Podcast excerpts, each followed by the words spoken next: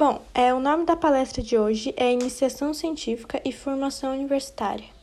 O nome do palestrante é Rondinelli Donizete Herculano.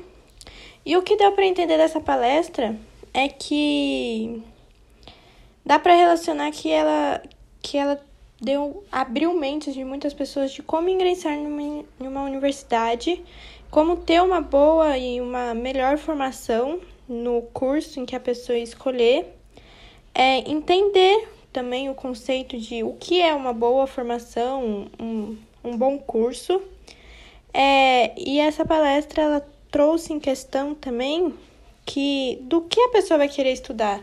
É, deu tipo uma luz para ela entender o que ela quer, em que área que ela domina mais, é, e escolher qual faculdade ela quer fazer, que daí ela vai atuar pro resto da vida dela, né? E, como eu disse, essa palestra ela abriu portas para muitas pessoas que tinham dúvida no que estudar.